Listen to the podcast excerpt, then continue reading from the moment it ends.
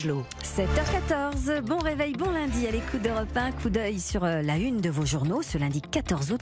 C'est votre revue de presse, Lionel. Avec un Kylian Mbappé tout sourire ce matin à la une du Parisien, réintégré, vous le savez, on en parle depuis hier soir, au sein de l'effectif du Paris Saint-Germain, un premier pas vers la réconciliation, se demande le journal en tout cas.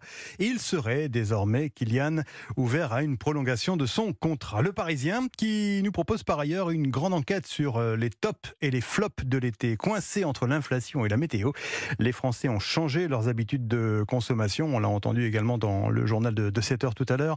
Moins de poissons frais, par exemple, moins de produits bio ou de glace, mais plus de pâtes ou de produits euh, surgelés.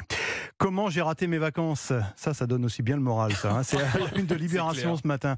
Les embouteillages, les trompes d'eau, les ruptures amoureuses. Libé donne la parole à des vacanciers qui ont loupé leur été. Drôle d'idée, me direz-vous, mais c'est parce que vous n'avez rien compris. Vous lirez dans le journal que des vacances ratées sont bien plus riches d'enseignements que des vacances dites réussies. Souvenirs forts et bonnes histoires, elles peuvent apporter, dans le meilleur des cas, une certaine sagesse. C'est Libération qui le dit. Enfin, en cette veille du 15 août, le Figaro s'attarde sur la ligne du pape François qui trouble l'Église semble-t-il. Poids des laïcs, euh, ordination d'hommes mariés, diaconat féminin, la révolution de la gouvernance de l'Église catholique voulue par le pape suscite scepticisme et inquiétude.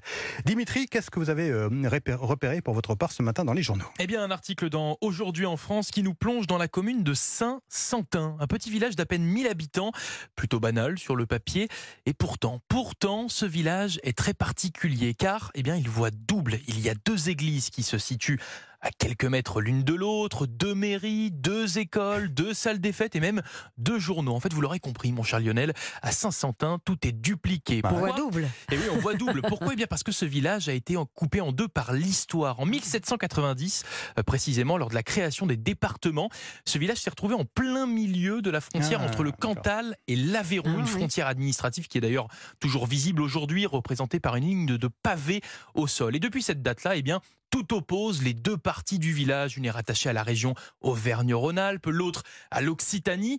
Deux parties qui se sont longtemps fait la guerre, notamment quand les cloches des églises sonnaient. Hein. elles le faisaient en même temps, avec des, sonneries différentes. Hein.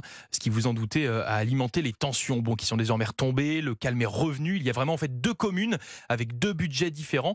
Mais cette situation cocasse est encore en fait un vrai casse-tête pour certains bah habitants, hein. notamment pour les familles qui ont des enfants, puisqu'elles doivent bien souvent jongler avec deux calendriers scolaires différents. Oh ben oui, car les écoles ne sont pas dans la même académie. Certaines sont rattachées à l'académie de Toulouse et d'autres, eh bien, à celle de Clermont-Ferrand.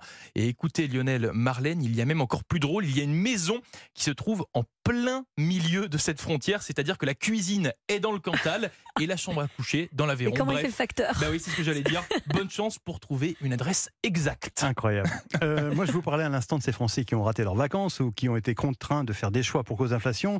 Eh bien, dans une de ces séries de l'été, moi j'adore les séries de l'été. Hein, le Figaro s'intéresse, lui, à ces Français passionnés de gastronomie qui organisent toutes leurs congés autour des, de découvertes culinaires. En voiture euh, ou sur Internet, ils fouillent les recoins d'une région élue, lieu de vacances, pour euh, trouver euh, les adresses pépites. Alors on peut y passer des heures, à vous Christophe.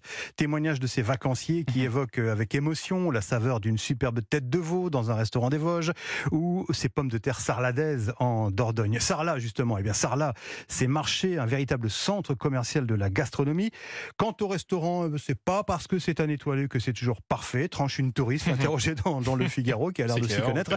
Ce qu'ils aiment surtout ces touristes, eh c'est d'en discuter, d'en parler, de parler de leurs expériences gastronomiques et peut-être aussi, pourquoi pas, rapporter une recette pour les dîners quand ils seront de retour ah à la maison au moment de la rentrée. À lire ce matin donc euh, dans le Figaro, ces Français euh, qui font le choix de la gastronomie pour leurs vacances.